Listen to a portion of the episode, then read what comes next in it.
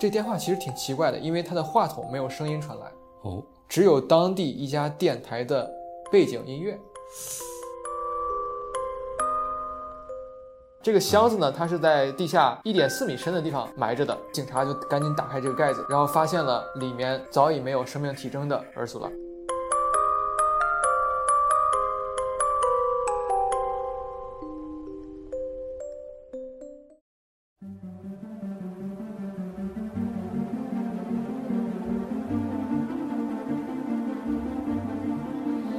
相只有一个，故事却有很多。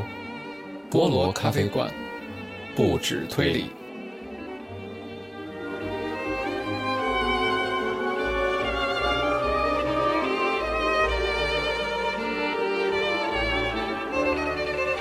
欢迎大家收听新一期的菠萝咖啡馆节目，我是 Timothy，我是艾乐里。距离上一次录节目呢，已经过去了一段时间。那这段时间呢，我们并没有跑路啊，其实也没什么值得跑路的，就是比较忙一点而已。然后我呢，是因为去慕尼黑出了一趟差，呃，这个之后还会再聊到。然后我和艾 l 瑞呢，也去线下参加了一个叫 Mind Hunting 的沉浸式推理互动游戏。然后本来想聊一聊呢，但是之前有事耽搁了，那之后再聊一下。那艾 l 瑞呢，你最近在忙啥？最近呃，除了跟 Timothy 参加了那个互动沉浸剧场，然后再读一些实体书吧。呃，之后可能也会聊一下。好，很期待之后艾 l 瑞跟我们的分享。那今天的这期节目跟我们之前有一期讲加州的一起案件的节目是类似的，也是介绍一个真实的案件。那这次的案件呢，发生地点呢，就是我出差去的地方慕尼黑。一会儿呢，会过一下这个案件的经过。那包括艾 l 瑞呢，如果在听的时候有什么不太明白的地方，可以随时指出来，然后也可以补充一些其他的线索。没有问题啊，这期我会站在听众的角度和大家一起去看一下 Timothy 讲述的这个案件。然后呢，在讲述过程中，呃，我也会找一些话题，我和艾 l 瑞会一起聊一下，包括分享一下我们对这个案件的自己的一些个人看法。那首先从为什么我关注到这个案件开始讲，就是我在慕尼黑的时候，呃，进了一家书店，叫做黑冰犯罪小说书店。然后在那家书店，那其实也是慕尼黑唯一的一家卖推理小说的书店，也是我之前在网上提前查好，然后过去的，就在那个玛利亚广场。也就是慕尼黑老城的中心不远的地方，然后那个书店呢，我是大概待了得有一个多小时。它的书籍大部分都是德文，只有一个书架，就几本书是英文的，而且大部分作家我也都不认识。嗯，只有史蒂芬金和多罗西 ·L· 塞耶斯的书我还算认识一些。那在那个书店呢，我是找了半天，实在是没有好买的书，就买了一本一个小册子。这个册子的名字叫做《慕尼黑犯罪地图》。哦。它是从十八世纪，然后到一直到现在二两千二零一三年，可能是最后是呃二零一三年这这期间所有的案件跨度还比较长，跨度比较大。然后在慕尼黑发生的比较著名的案件，他把这些案子过了一遍，然后标出了他们在慕尼黑发生的地点，然后做成了这样的一本小册子。那么在这本小册子的底下，嗯，就提到了这个案子，叫做 Ursula Herman。嗯，所以这就是我。为什么开始关注到这样一个案子？然后后来查了一下，发现当时在慕尼黑其实还引起了很大的轰动。对，说起来还比较机缘巧合，你关注到这个案子。对对，因为我后来搜了一下吧，发现这个案子基本没有英文的一些介绍，就中文的更是没有没有找到。嗯，那大部分介绍都是德文的，所以呢，我就在豆瓣也是建立了一条关于这个案子的条目，是因为它有一个纪录片，德语的纪录片是讲这个案子的。那感兴趣的。你可以去豆瓣看一下我建的那个条目。好，那我们闲话就聊到这里。那我们正式进入这个案子的案情。好的。那我之前已经提到了这个案子的受害人的名字叫做 Ursula Herman。一九八一年九月十五号，一名十岁的小女孩 Ursula Herman 正骑着一辆红色的自行车回家。这是一段只有十分钟的路程，但她的家人却再也没能见到她。那具体是发生了什么，就请听我给大家来讲一讲。那这个案子发生地点叫做 Emersey，它是慕尼黑附近的一个湖，还挺出名的。我当时去慕尼黑出差的时候，同事就曾经建议我说去那个湖那儿转一转，说风景不错。嗯，然后去了吗？呃，我最后没有去，因为当时我不想离开慕尼黑市区太远了。那个湖要坐一个多小时的火车。哦，但这个湖的湖边呢，它因为景色很优美，所以有很多富人建的别墅。然后这个湖的北边有小一个小镇叫做呃 Eaching am Emercy，爱心，对，我就叫它义镇就好了，义镇，因为这个德语名字嘛，也不是特别好念。然后旁边呢是一大片森林。然后 Ursula 呢，就是我们今天这个主角，这个案件的受害者，呃，她是一个小女孩，然后她的父亲是一名教师，她的母亲呢是一名家庭主妇。嗯然后 Ursula 呢，身高是一米四三，因为他当时只有十岁嘛。对，然后他有一头褐色的短发，然后事发当天呢，穿的是一件深绿色的上衣和红棕色的鞋子，那就是呃人们关于这个 Ursula 的一个了解。嗯在一九八一年九月十五号这一天，这天是个星期二，这也是新学期的第一天。然后 Ursula 呢，放学回来练了一会儿琴，又骑车穿过这个森林，到附近的一个叫 Skondorf 去一个镇上去上体操课。那这个镇我就叫它 S 镇了。好，就他他家是在 E 镇，然后他是要骑车穿过森林去 S 镇上体操课。啊，然后课程结束之后呢，他就留在了 S 镇，他在他表亲的家里吃的晚饭，然后晚上七点二十的时候离开，准备回家。这段路他其实之前也骑过不少次，因为这肯定骑过很多次了，对，因为他经常要往返去上体操课或者去表亲家。那么这次发生了什么呢？有跟之前有什么不一样？这次的话，他是七点二十离开的，但是半个小时过去了，那么也就是快晚上八点了，这个厄苏拉的母亲还没有见到他，所以就给厄苏拉的姨妈打电话，出事儿了。然后听到厄苏拉半小时之前就离开的消息之后呢，就意识到这个事情不对劲儿。对，然后厄苏拉的父亲就赶紧去在 E 镇和 S 镇之间这个森林里面去搜索厄苏拉的下落。然后他的姨父呢，同时也从森林的另一端开始了寻找。嗯，也就是说，从 S 镇开始。对，也就是两方的这个亲戚呢，就一个是在 E 镇，一个是在 S 镇，同时呢向这个森林里面去开始搜索 Ursula 的下落。然后很快的，这个邻居们、警察和消防员也都加入了这个搜索的队伍。这时候已经快晚上十二点了，然后天也开始下起了小雨。呃，然后一条这个搜救犬把人们带到了距离路面二十米之外的地方，那里有一辆红色的自行车。哦，艾瑞还记得之前我说的吗？就是厄苏拉当时骑的是一辆对，红色的自行车，对吧？那就是所以说，尔瑟拉的。没错，就是厄苏拉的自行车。嗯但他本人呢，很不幸却不见踪影。嗯，然后他失踪那天是周二，对当时找到他的自行车的时候是周三的凌晨。那么周四的早晨，厄苏拉这个时候已经失踪超过了三十六个小时，黄金时期可以。对，已经是过去了。那么这个时候，他的父母呢，突然接到了几个电话。这电话其实挺奇怪的，因为他的话筒没有声音传来。哦，只有当地一家电台的背景音乐，就是那种咱们在听电台的时候，收音机里播的那种节目串场音乐那种感觉，就 jingle，英文叫 jingles。啊，那么第二天中午呢，厄苏拉的父母收到了一封勒索信，里面是用报纸上剪下来的单词拼成的句子。嗯，句子是这样说的：说我们绑架了你的女儿，如果想再见到她，就交付两百万马克的赎金，不可以报警。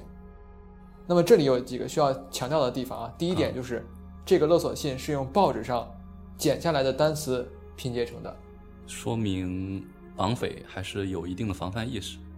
嗯，好，就关于这个，我们现在先画个重点，好，之后会详细的分析。好，然后艾德瑞一会一会儿也分享一下你的感想啊，就是这个用简报拼成的勒索信。大家也可以在我们的那个呃简介里面找到这封简报的一个图片。好，也可以在评论区告诉我们大家的想法。然后呢，还有就是这个现金，呃，这个赎金的金额是两百万马克。那么？呃，西德当时用的是马克嘛，现在马克已经不存在了。那么这约合多少呢？约合五十万欧，哦，那不少。约合五十万欧，确实不少。对。然后最后是不可以报警，那么这是劫匪的一个常见的要求，没有什么可说的。那其实看到这儿的时候，我就想到了冈岛二人的推理小说，什么百分之九十九的诱拐之类那种，克莱因湖那些啊，他作品。们他们俩喜欢写绑架案。对，喜欢写绑架案。只不过呢，这起案子非常奇怪。这起案子的受害者 Ursula 一家呢，并不是什么富豪。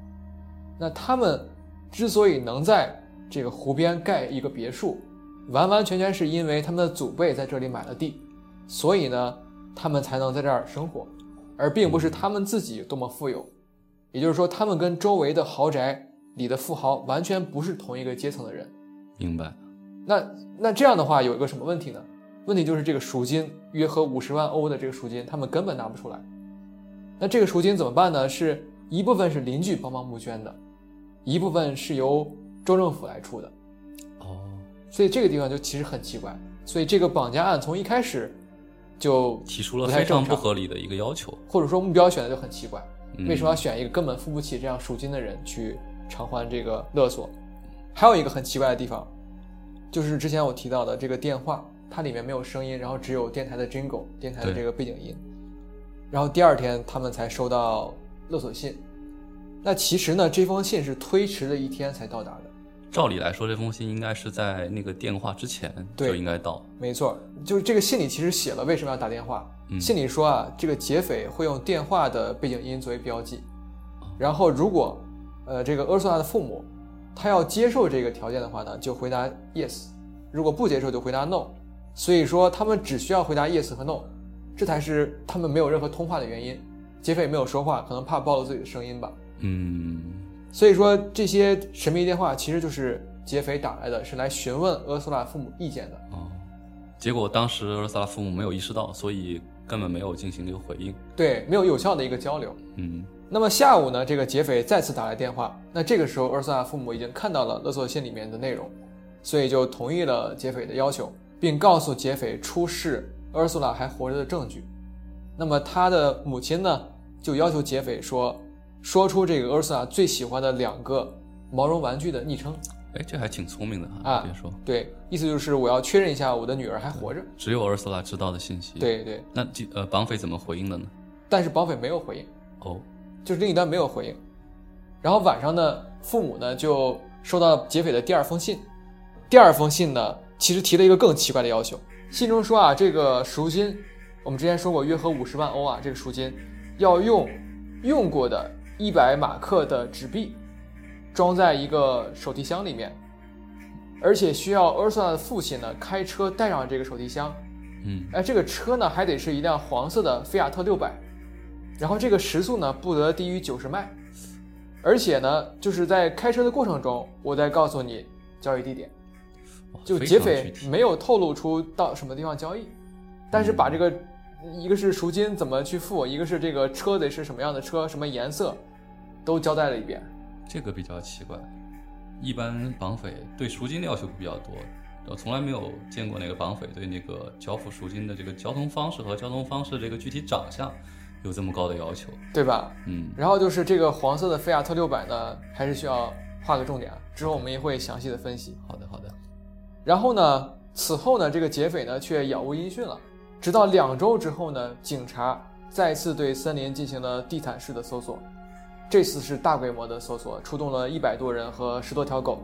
嗯，搜索开始的第四天，一位警官发现了一条棕色的毯子，然后结果他们就挖开了这个地方，发现这个毯子下面有一个木头盒子，或者说一个木头箱子，然后这个大小呢是七十二厘米乘六十厘米乘一百三十九厘米，所以是一个比较竖长的一个盒子。对，嗯，就其实有点像呃《鬼灭之刃》里面呃太史郎背祢豆子的那个木头箱子。嗯比那个大。OK，可对，我不太了解那个大概多大，但是我觉得感觉上可能差不多，因为他这个报道这个案件的媒体，他起的名字就是木箱中的女孩，然后我当时看到这个标题的时候，我第一印象就是祢豆子在一个箱子里面。OK，那说回按这个案子啊，这个箱子呢，它是在地下一点四米深的地方埋着的，那么这个箱子呢漆成了绿色，然后这个警察就赶紧打开这个盖子，然后发现了里面早已没有生命体征的尔苏拉。尸检报告显示呢，尔苏拉是在被埋之后半小时到五小时之内身亡的，哎，没有任何挣扎的迹象，没有任何移动的迹象。法医的结论呢是小女孩呃喝下了这种或者被强迫喝下了这种一氧化二氮一类的麻醉药，嗯，然后呢，厄苏拉被麻醉之后被放进这个箱子，然后这个箱子里面因为缺少氧气，俄斯拉还没有来得及苏醒就窒息身亡了。是因为大概是这样的一个过程上面被盖了很多叶子，埋这在那个土里面。这个我们详细来说一说这个箱子。啊，好的好的，那这个劫匪呢，他其实其实是想要个活口的。为什么这么说呢？就是因为关押厄斯拉这个箱子里啊，它内置了它东西其实特别多，特别丰富。它内置了一个座位和一个书架，呃，然后此外呢还有三大瓶水、哦，十二罐芬达、六大块巧克力、四包饼干、两包口香糖，哇，那很多储备啊，呃就是很多吃的零食，对吧？然后这个书架上更离谱了，书架上放着多达二十一本书，其中既有什么唐老鸭之类这种儿童读物，然后也有漫画、浪漫小说和惊悚小说，然后里面呢还有一盏灯，一个收音机，这个收音机的调频和劫匪电话里播放音乐的是同一个频道，就是这就是那个电台播放那个 jingle 那个背景音。哇，这个木箱虽小，感觉五脏俱全，有点像胶囊胶囊旅馆了。你这么一说，啊，就有点像那个东京有一些网咖那种感觉，嗯是吧？很小的空间，有漫画，有吃的什么的。对。那为什么呃劫匪给厄斯拉设计的这个箱子本来是应该能让厄斯拉继续活下去的，或者说劫匪可能有这个意图？那为什么厄斯拉还是不幸的去世了呢？其实这个劫匪啊，为了让俄罗斯拉能够呼吸啊，在箱子上方有两个塑料管道制成的通风口，它是有通风口的。这个通风口一直连通到地面，嗯，但是呢，这个设计者没有放置一台机器，让这个空气循环起来，所以说这个箱子里的氧气很快就会耗尽。就是你不能光有这个通风口，这没有用，你还得有一个空气循环机，让这个空气流动起来。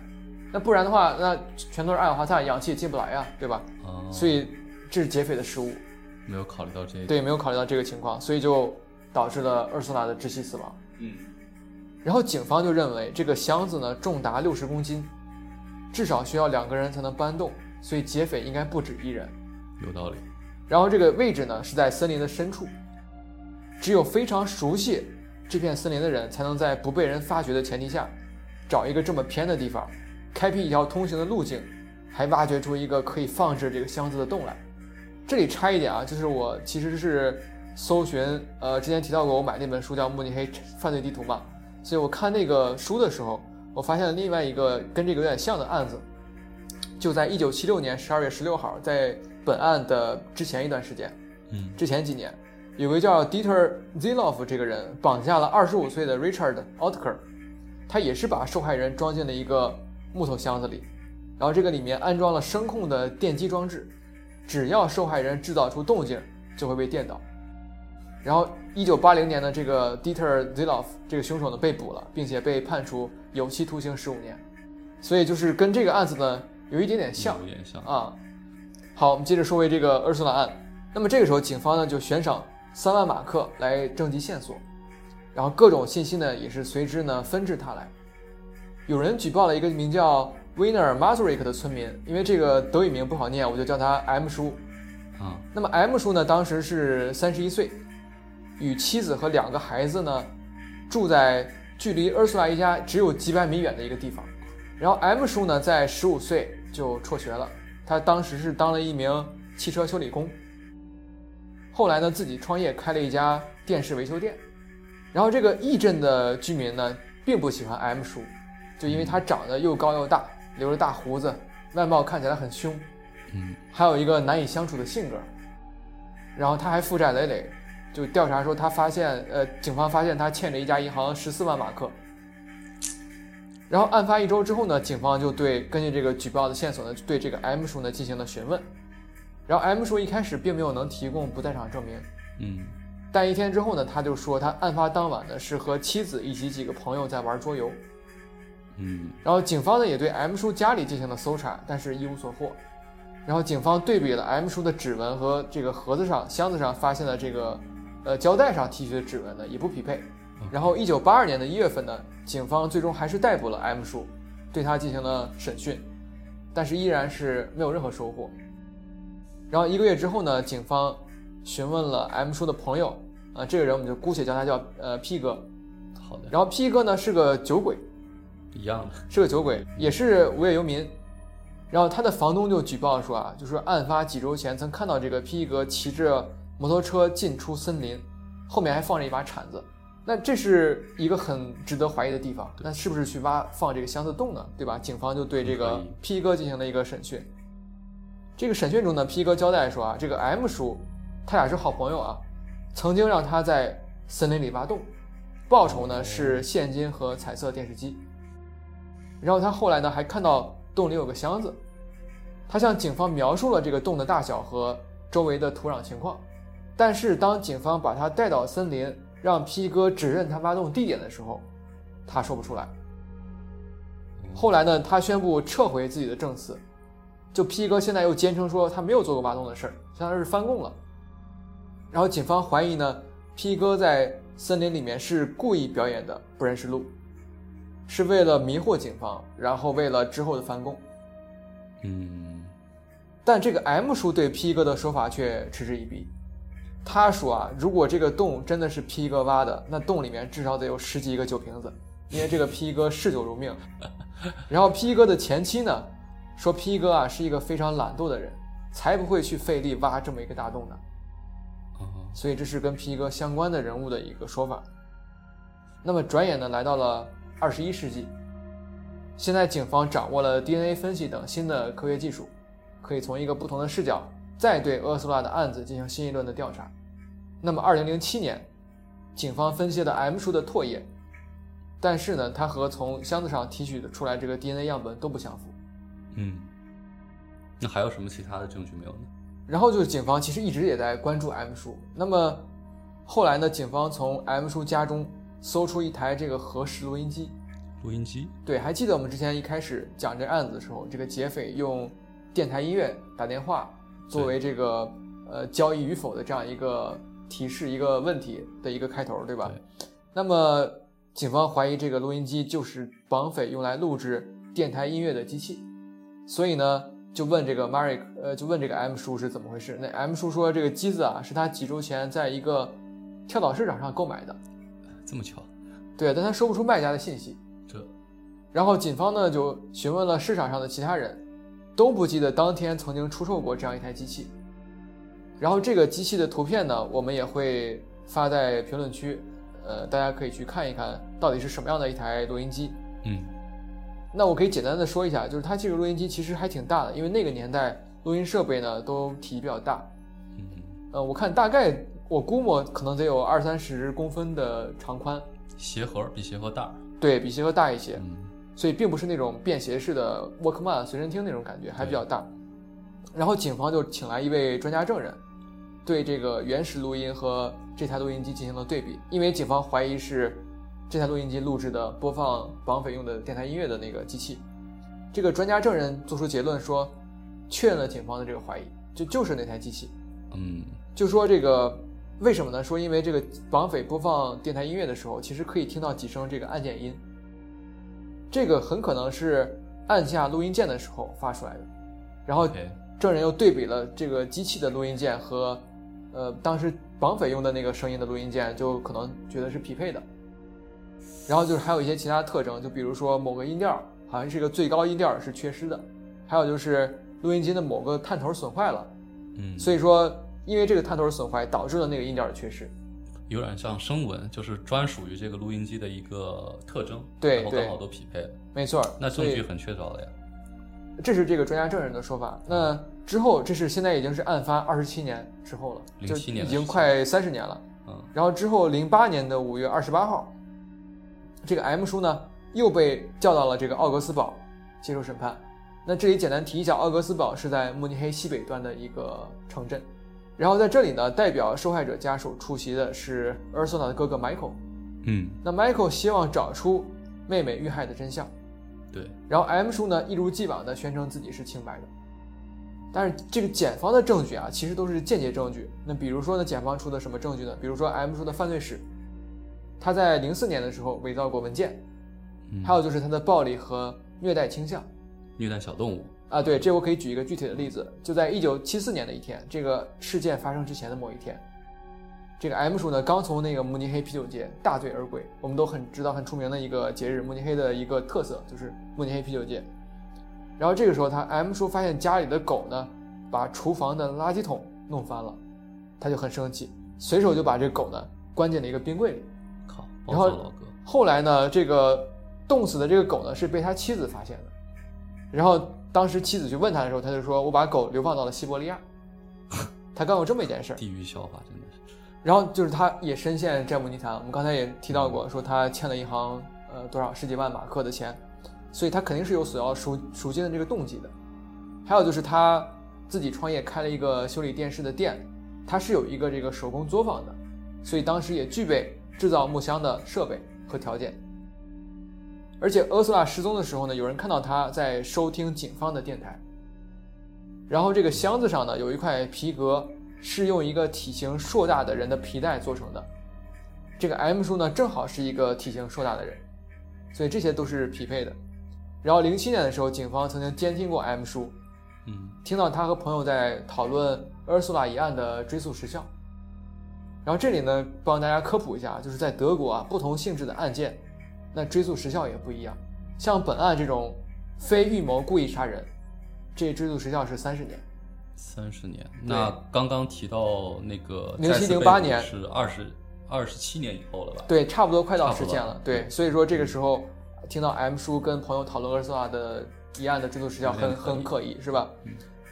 那接着说这个追诉时效啊，就非预谋故意杀人是三十年，然后谋杀和战争罪等不受时效限制。OK，然后本件本案的这个另外一个关键证据是 P 哥指认说受雇于 M 叔挖洞的这个证言。对。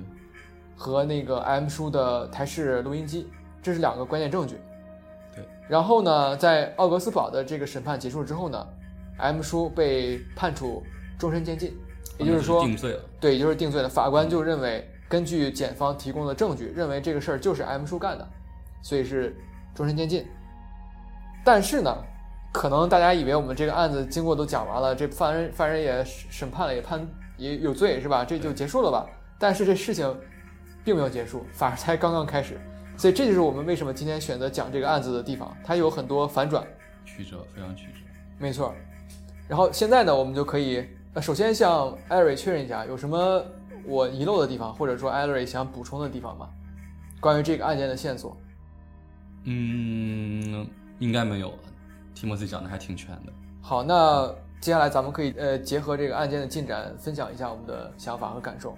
好的。那么前文提到说，这个代表被告的被害者的这个哥哥 Michael 啊，他索要了和案件相关的文件多达六千多页，然后他详细的阅读了这些资料，他对警方重新认可 P 哥的证言感到疑惑，因为因为当时 P 哥已经去世了，然后呢，这份证言是一名警察根据他的回忆写出来的，上面甚至都没有 P 哥的签名。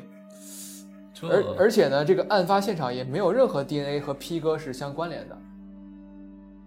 Michael 本人呢是一名音乐老师，他有自己的乐器店，他对录音机自然也不陌生了。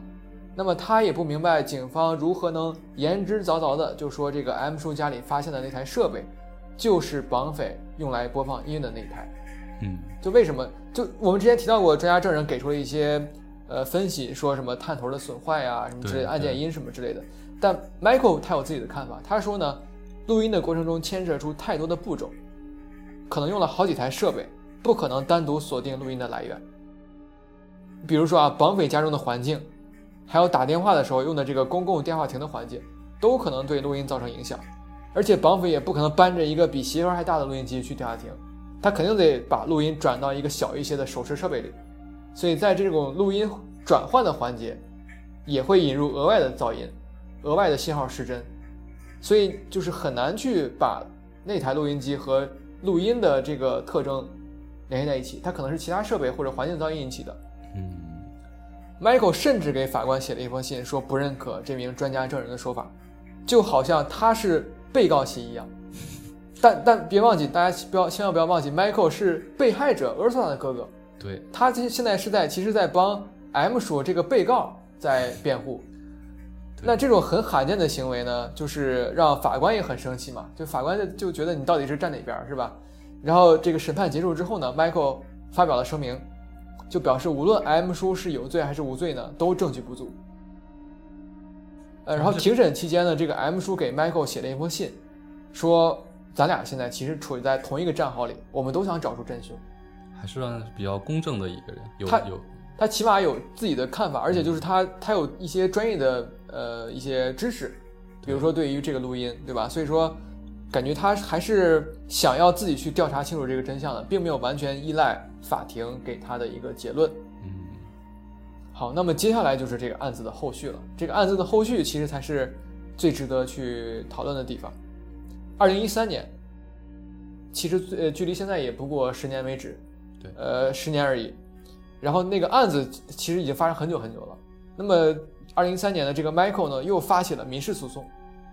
哎，这是为什么呢？就是他要求 M 叔赔偿他精神精神损失费两万欧，这个就很奇怪了。什么由头呢？对啊，这很奇怪，为什么呢？是因为他庭审压力过大，在庭审结束之后呢，M 叔患上了呃这个 Michael，呃患上了耳鸣的症状，就是那这个时候呢，为什么 Michael 在这个时候呢提出这个民事诉讼？就是他的律师啊建议他说，你看你不是不认可之前法庭的宣判吗？你不认可他们定罪 M 叔用的那些证据，对吧？对，但他要求法庭去重审也不可能，因为已经定罪了，而且他是他，别忘了他是一个受害人，他是原告，他不是被告，所以这个时候呢，他律师建议他就说，那你这样吧，你就发起一个民事诉讼，你去控诉这个 M 叔说，因为这个庭审给你造成压力，带来耳鸣症状，这个都是真的啊，他确实是 M 呃 Michael 确实是受到这个症状的困扰，但是呢，在这个庭审上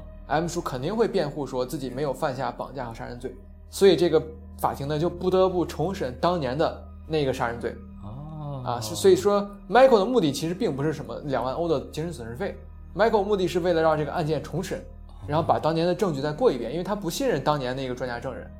法庭当然很不满意了，觉得你这不是闲着没事儿吗？都给你判了，你还不认可，而且是原告是吧？对，找事儿。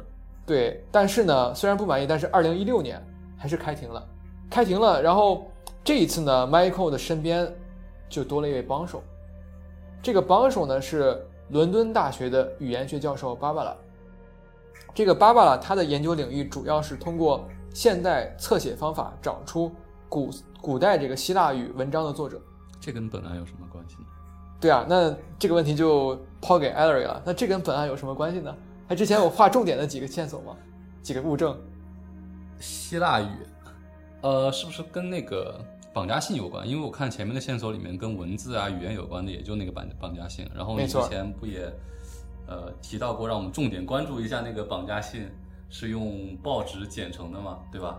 没错儿，所以艾瑞分析的非常对啊，所以就是他就是来分析这个绑架绑架信的，是不是想起来福尔摩斯那个希腊议员那个案子跟希腊语有关？OK，那爸爸就分析了这个绑匪寄来的信啊，就指出了其中的特点。嗯，首先是绑匪打乱了单词的顺序，让句子读起来像是外国人写的，但是呢，它的时态却又都是正确的。这什么意思呢？而且作者的词汇量很大，这个信的长度很长，不是一般那种简短的勒索信。就还记得我之前说吗？之前这个信里面提到说你要开一个什么黄色的菲亚特六百，然后时速不得得不低于五九十迈，还得怎么怎么着，怎么怎么着，总之是很长的一封信，就说明啊这个作者受到过良好的教育。那还记得我之前怎么介绍 M 书的吗？呃，辍学，十五岁辍学，对吧？？酗酒。哎，所以说这个 M 书呢，并不符合芭芭拉对这个绑架信的一个侧写。嗯，而且不但如此，这个绑匪还非常聪明，想试图制造一种自己语言不通的一种假象，对吧？装成这个外国人的装成外国人，对一个语气，对吧？那还有一个很有意思的点啊，就是你说谁会像侦探小说里写的一样，用简报来制作勒索信呢？这现实生活，这又不是小说。这种一般都是有一定的相关的知识，或者是在报纸上或者哪儿读到过类似的这种新闻，才会去模仿吧。OK，模仿这种行为，那么大概是什么样的人会模仿报纸上或者哪里读到这个小说里的简报？我觉得还是有一定教育程度的人才会知道这种信息。教育程度感觉 OK，那个 M 书这种醉鬼不太不太像是读过很多类似书籍就阅读量是要大，嗯是吧？那么他这个模仿行为本身能说明出劫匪的一个什么特征呢？反侦查意识比较强。一个是对，一个是不不暴露自己笔记，嗯但是有很多其他方法呀，比如说你可以打字啊，当时也可以打印，不一定非得要简报嘛。嗯，为什么呢？那我们来分析一下，这个其实没有定论。我们来分析啊，就是这个简报它它有一个，它跟打字打印出来的东西有一个什么不同的地方？打印其实打字的话，它也一定会留下一些痕迹，比如说那个打印机本身的痕迹。每一台打印机它实际上也有自己独特的痕迹，就像你说的那个录音机一样。嗯我记得有一本小说《希腊棺材》，对，艾勒里·奎恩的《希腊棺材》里面，嗯最后也有跟打字机打出的特殊字的特殊的呃痕迹相关来做一个证据的。嗯，所以绑匪可能也考虑到这一点，就是嗯专门没用打字机，这还是会暴，还怕这个暴露自己的呃身份是吧？对。那还有没有其他的一些特征呢？就是我其实想了一个角度，就是啊我觉得啊，这个简报它跟打字机打印出来不一样的地方在于，简报它更有趣味性。就为什么这么说呢？就感觉这个简报它有点像拼图，就我得去花精力去找不同的单词，我得从不同报纸上剪下来，然后拼成一副呃我想要的句子。它有点像那个 Scrambles 那个拼字游戏的感觉，嗯，有点像做游戏。为什么他是他需要这种趣味性呢？哎，对，为什么？就你想什么人需要这种趣味性？高智商，然后喜欢跟警察玩猫鼠游戏的人，就是把这个东西当成一个游戏的人。呃，一个是这，这是一种可能了。嗯那还有其他一种可能呢？就是说，这个绑匪本身就是一个心智不成熟的人。没错，我更倾向于其实呃第二种可能，就是这种行为透露的是什么？透露的是绑匪的幼稚的一个思想，包括芭芭拉也是这样的一种解读。那那我们接下来继续再说，呃这并不是一个空穴来风啊。接下来我们再继续来说一些证据来佐证这个说法，就是我们之前提到的那个黄色菲亚特。嗯，就非常奇怪，对吧？你为什么必须要用一种非常少见的黄色菲亚特六百车型来交赎金呢？这辆车在德国并不是很常见的车型，德国车我们可想而知，大众、宝马是吧？那些车，对你，怎么可能用意大利的车去交赎金呢？那人家想找他想要的是赎金，那想交赎金还得先找辆黄色菲亚特，那不就耽误了交赎金的这个过程吗？所以说，呃，后来呢，这个警方呢就在这个盒子里啊，他这个别忘了这个箱子里当时放了多达二十一本书，那么其中有漫画，在其中一本漫画中找到了一款同一款车，哎，就说明啊，这个绑匪似乎是受到了这本漫画的启发，才有了这个想法。就说我在漫画里读到了啊，这个地方他用了一个黄色菲亚特六百，那我就在赎金里面勒索信里面就写了，就说你要开一辆黄色菲亚特六百。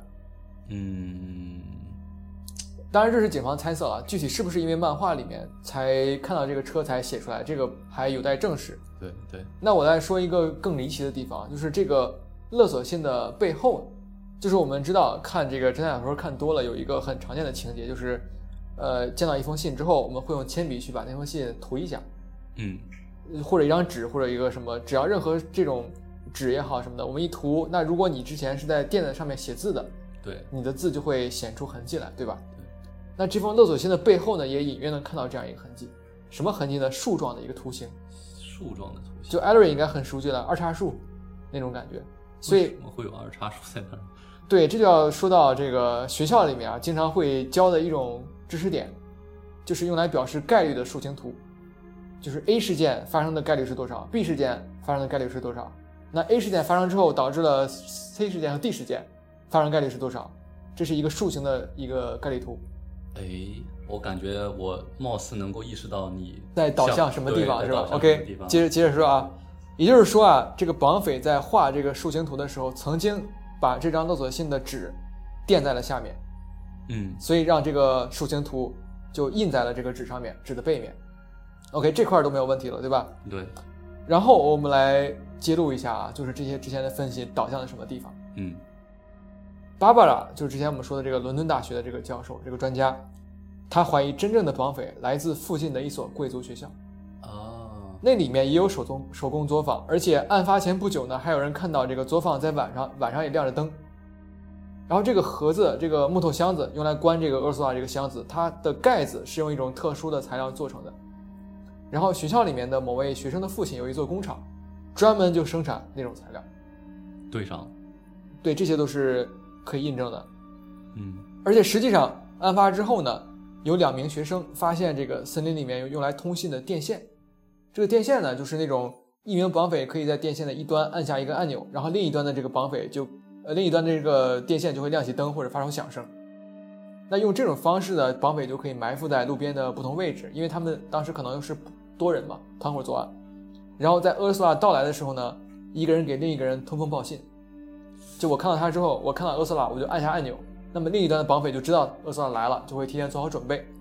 这个感觉是不是有点太复杂了？对于正在上学的人来说，搞一个电线就为了一个绑架，没事，你你先说。对，但这个绑这个电线是谁的，我们现在暂时不知道。嗯但是呢，就是这个俩学生呢就把这个电线拿出来了，带回宿舍藏起来了，直到警方来学校调查的时候才告诉警方。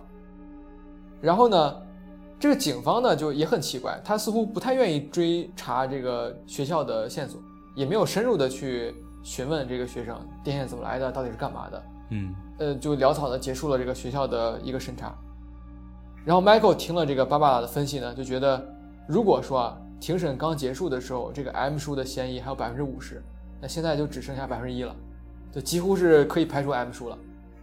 因为我们之前说到这个绑架信一种非常奇怪的简报的方式，还有就是背面的这个树形图，还有就是它的单词量、词汇量，对都不像是辍学的 M 叔能干出来的事儿。对，最重要的还是那个证人的证词还没有签名，感觉像没错，这个 P 哥是吧对？一个酒鬼，他到底有没有挖那个洞？就算他挖了，是不是听 M 叔的指令去挖的，都没有结论。然而呢，二零一八年八月份，法庭呢还是宣判 M 叔需要赔偿 Michael。也就是说呢，这个法官认为当年的案子确实是 Michael，确实是 M 叔犯下的。这个 Michael 想通过民事诉讼去重新调查一下这个案子，这个愿望呢就落空了。嗯所以直到现在，直到今天啊，直到我们这个播出节目的时候，呃，M 叔还是这起案子的犯人，就起码法官是这样认为的。这个 M 叔还在呃服刑。呃，这儿好像有一点跟我得到信息不一样。我在 Wikipedia 上面看到了，是 M 叔是预期今年六月份就会被无罪释放。啊，对对，是是，对，预期是会被释放，就是他到底是应该是被释放了，这个不太确定。但问题就是，我想指出的是，法官的结论依然是 M 叔是凶手，就是法官之前释放是因为他刑满释放嘛，也不是说因为他无无罪释放嘛，不是被他翻案，这是有区别的啊。OK OK 啊，我的意思就是，法官至至今还认为 M 叔就是这犯下这些案子的绑匪。嗯，至于他是否出狱了，这个我们一对应该是已经出狱了。对那那他是刑满释放出狱的，也不是因为有人替他翻案出狱的。，OK，那么现在就我们真正的进入这个映后环节啊，就关于这个案子所有的一切能说的，包括后续的都已经聊完了。那正式进入咱们的一个分析的个人看法的一个环节。好的，那首先我来我来分享一下我的一个想法啊，就先聊这个动机，就是很明显嘛，这个案子动机是钱，嗯，我觉得这个应该没有什么疑问。对，然后就是这个绑匪呢，费尽心机制作这个木头盒子，想留下小女孩的这个活口，想呃保证厄苏拉能活下去，对吧？那如果这个假设成立的话，就我们有两个假设啊，第一个假设是动机是钱，第二假设是绑匪一开始并不想杀害厄苏拉。嗯那么如果这两个假设成立的话，那 M 叔的犯罪动机便不成立。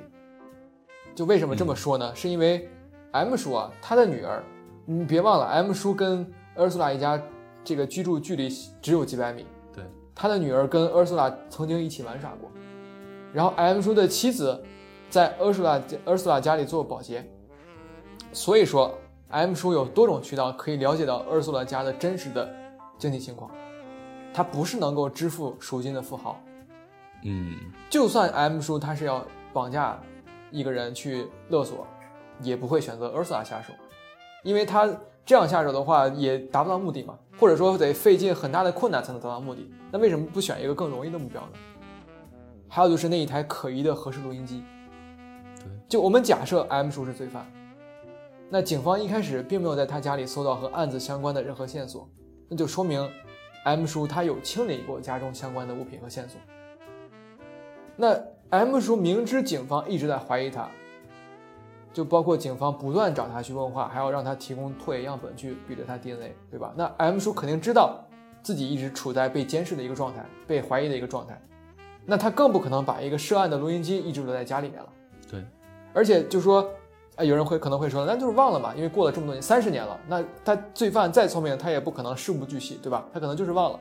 但我觉得忘记处理呢，也说不太过去，因为这个录音机大小，我刚才已经说过了，比协和要大，就这么大一个东西，而且这时候我需要指出一点，就是这时候 M 叔呢，在后来警方把他叫回奥格斯堡进行审判的时候，就搜出这个 M 叔家里录音机的时候，他 M 叔已经搬到了德国北部，就是慕尼黑是在德国南部嘛，然后 M 叔已经搬家了，相当于把那个东西带过去了。哎，对，相当于带过去了。那假设 M 叔是罪犯啊，那那 M 叔这个体录音机的这个体积这么大，那 M 叔搬家的时候怎么会忽视呢？就一开始可能是忘了处理了，事儿太多，是吧？那搬家的时候怎么还会专门带过去呢？他就不怕警方再搜一次他他家，把这搜出来吗？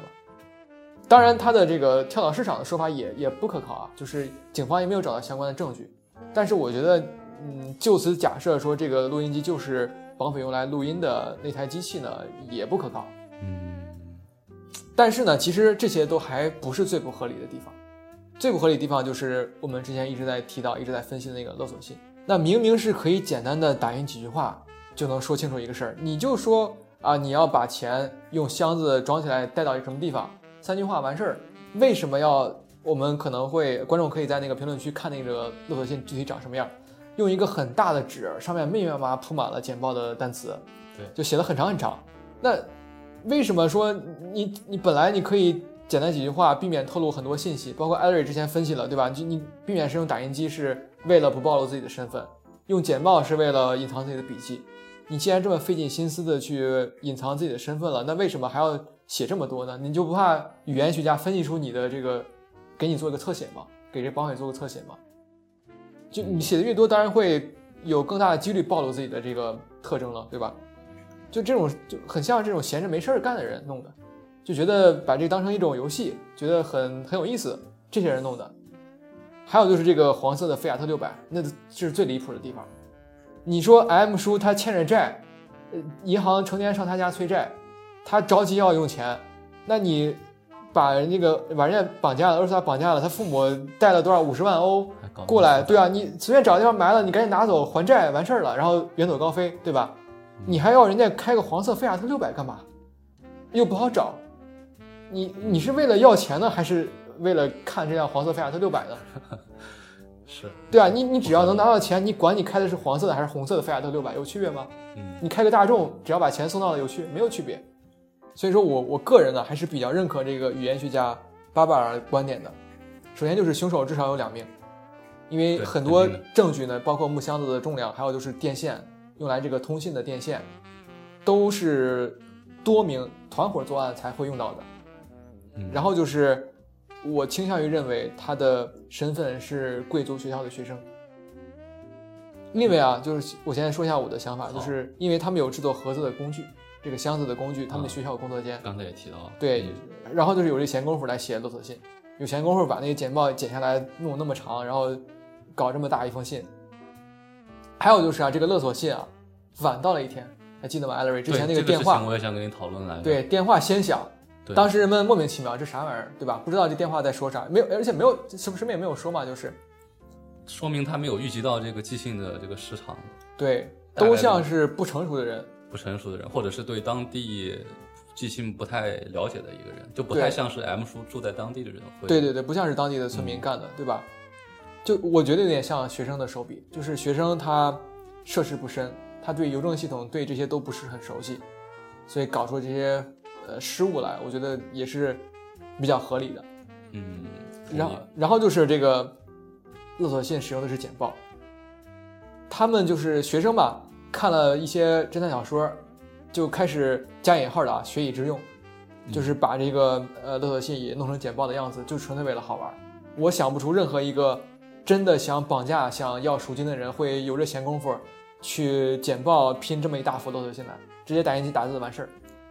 这个其实我跟你意见稍微不同，我嗯。觉得其实是费不费事儿是一说，就是它其确实还是起到了一定反侦查的作用的，但是它打这么多确实有点不太合理。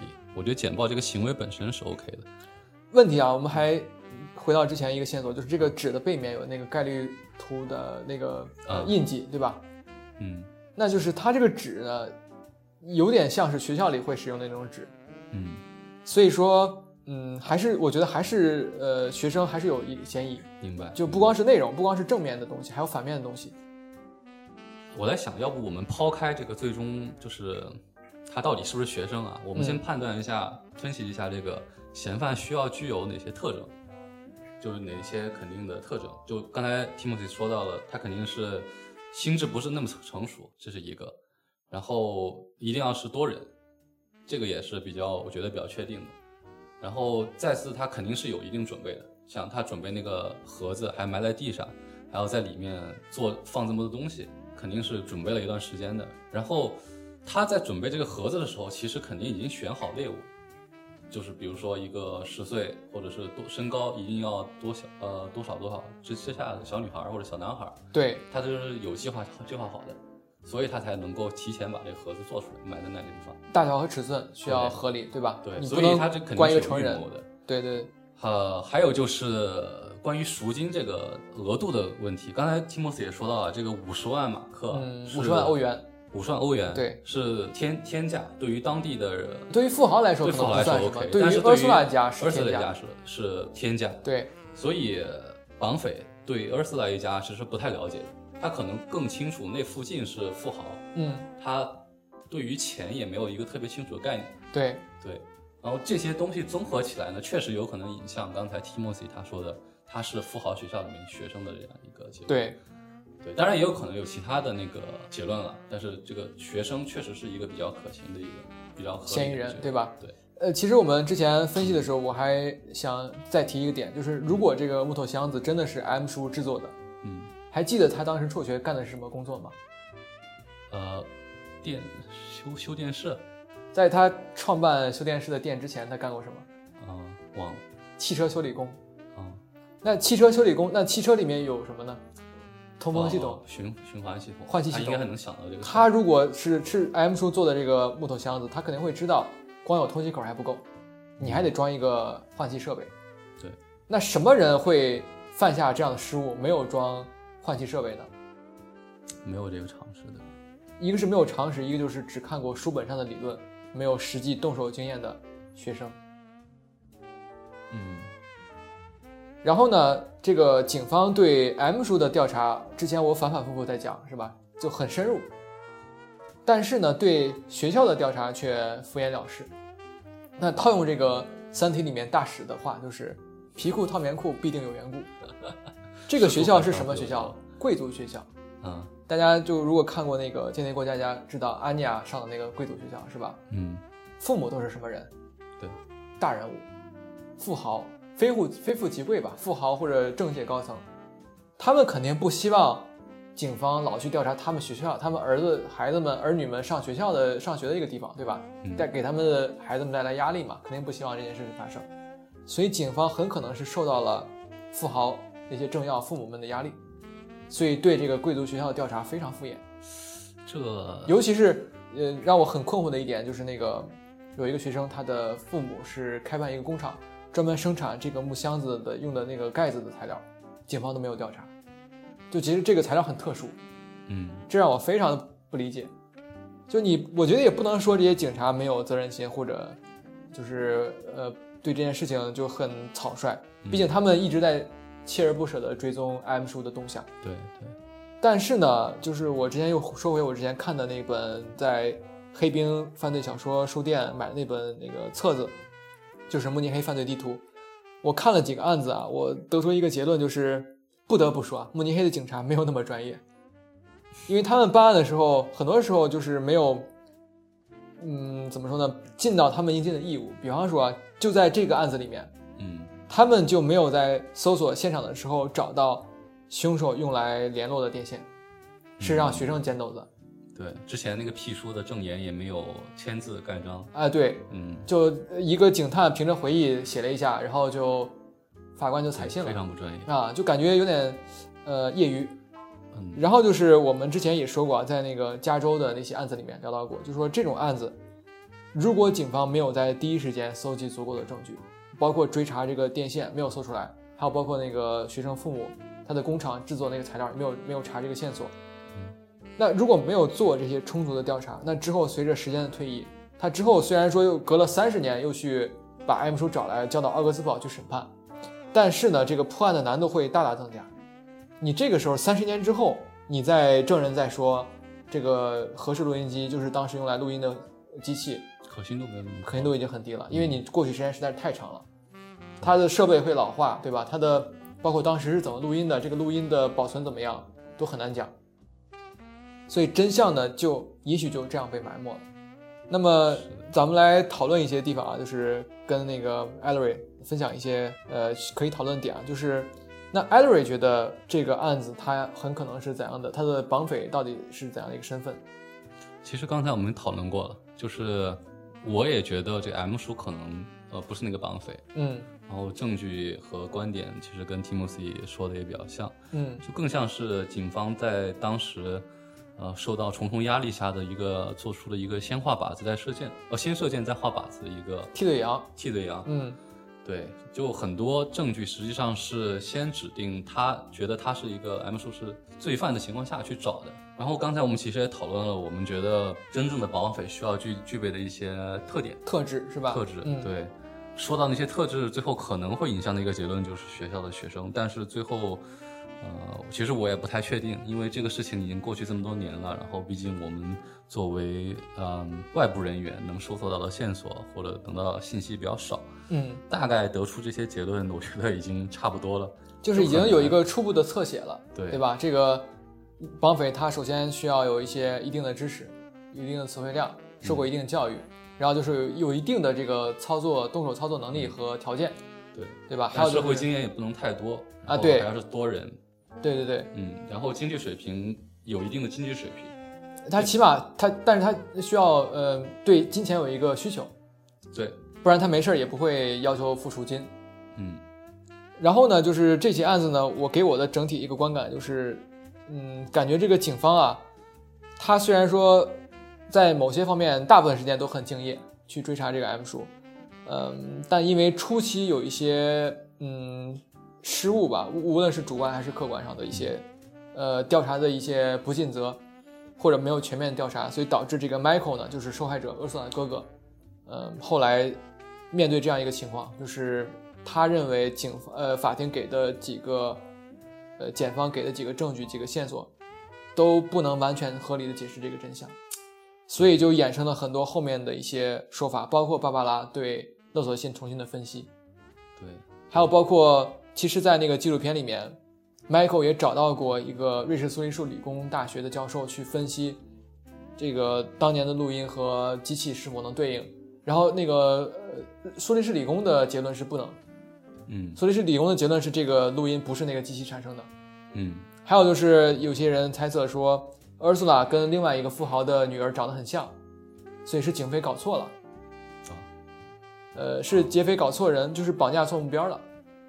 但是呢，我感觉劫匪做了这么长时间的一个预谋，然后包括厄苏拉当时的特征也比较明显吧，红色自行车，包括穿什么颜色的上衣和呃鞋子之类的，嗯，搞错的可能性呢，我我感觉不是很大。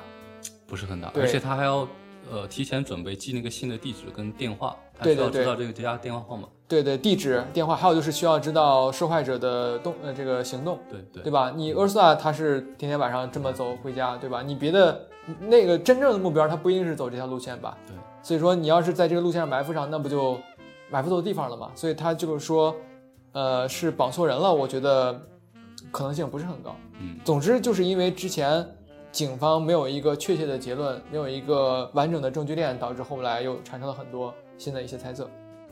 嗯，其实刚才 Timothy 提到一个人啊，就是 Ursa 的哥哥 Michael，这个人我想跟 Timothy 讨论一下，就是问一下 Timothy 对于这个人的看法，因为 Michael 这个人，我觉得还是比较少见的，因为他作为受害者的家属，倾肯定是天生就有一种倾向，想早日找到凶手，对，然后会可能会被愤怒、被情绪所左右。被情，绪左右，对所以对。对，他应该照理来说是更应该希望 M 叔被早日定罪的。定罪的，哎但是他作为一个受害者家属，却反而，呃，呃，尝试着找一些呃这种证据，读了很多资料，你刚才也说到了，然后而且呃处也不叫处心积虑吧，就是特意的制造了一起另外的庭审，想去对这东西进行一个翻案，做了这么多事情，就是为了一个公平公正的这样一个结果，我觉得还挺难得的这种这样这样的一个人，我之前在分析案子的时候提到过，在审判的时候，M 叔其实是给 Michael 写过信的。M 叔说这个事儿呢，就我们俩其实在同一个战壕里面，都想找出真凶。那他们说 Michael Michael 给他写过信，M 叔给 Michael 写的信，哦，然后 Michael 一开始没有回应，因为毕竟是嫌疑人，对。他毕竟有可能杀害了自己的妹妹，所以 Michael 对他肯定还是呃，不愿意回应他的。但是后来呢，嗯，M 叔写了很多信，然后后来 Michael 呢回了一次，他就说啊，就是如果啊这事儿你干的，就如果这个 M 叔真的杀害了 Ursula，那他希望 M 叔下地狱。那如果不是你干的，那 M Michael 就会尽自己最大可能去找出事情真相，因为他觉得找出事情真相，呃，跟找出 Ursula 这个杀害 Ursula 凶手是一样重要的，就不是说我随便找个人，他就是 Ursula 凶手，Michael 就满意了。嗯，他还是希望找到真凶，让他的妹妹瞑目。嗯对对对。然后呃，最后就是这个芭芭拉，我觉得不愧是伦敦大学的语言学教授啊，他分析的，嗯，我感觉挺有条理的，起码比警方很多时候的分析都很都更合理一点。嗯但其实很奇怪，就是 Michael 把这些分析都交给了法庭，就包括我说的勒索信背面的概率图什么的，嗯但法庭没有呃再重新对这个案子进行任何的呃梳理，所以之前艾瑞提到过说查到 M 叔出狱了，那也仅仅只是刑满释放而已，也并不是法庭对他的案子有了新的呃一些看法。其实法庭是没有任何新的动作的，然后所有的呃这个关于这个案件的调查也没有因为新的证据的出现或者新的分析的出现而有任何的改变。嗯，M 叔其实下半辈子，如果他真不是真凶呢，那下半辈子就这么毁了。然后真凶在可能还在世界上某一个地方逍遥法外。尤其是联想到贵族学校的学生的话，那就嗯更可怕了，对吧？那，他，但是呢，就是怎么说呢？这个案子毕竟是一九八几年的事情，就是十九、二十世纪的事情。那现在呢，希望慕尼黑的警方能更专业一些，因为有了更多的科技的手段去处理这样的案子。好，那这就是我们今天对这个案子的一个分享。欢迎大家在评论区里面跟我们进行互动留言，然后也希望大家关注我们接下来的节目。好，那我是对慕尼黑的罪案非常了解的 Timothy。呃我是 对罪案非常感兴趣的泰勒里，好，我们下次再见，拜拜拜拜